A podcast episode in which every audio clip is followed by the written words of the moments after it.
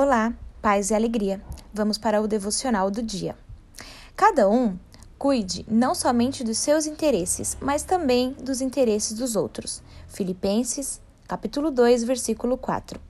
Na carta aos Filipenses, Paulo dedicou-se em tratar da importância e urgência da unidade entre os membros do corpo de Cristo, a qual flui a partir da união com o próprio Cristo.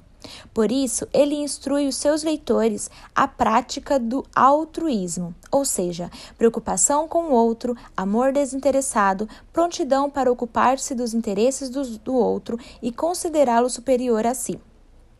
Você consegue perceber tal conduta nos relatos ministeriais de Jesus? Claro que sim. Uma vez que ele é o nosso espelho, é assim que devemos proceder também.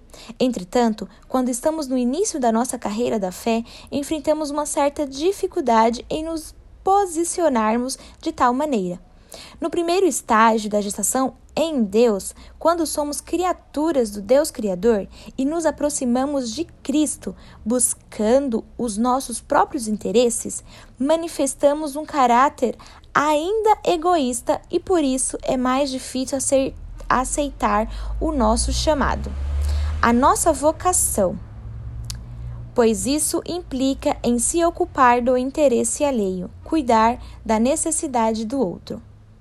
Contudo, não podemos apenas receber alegremente o que Deus nos deu por graça, como também é imperativo cumprir a vontade dele.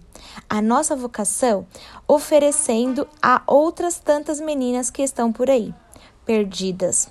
As boas novas da salvação e os cuidados atentos aos seus interesses não é para servir de empregada de ninguém, mas sentir prazer em ser útil ao seu próximo.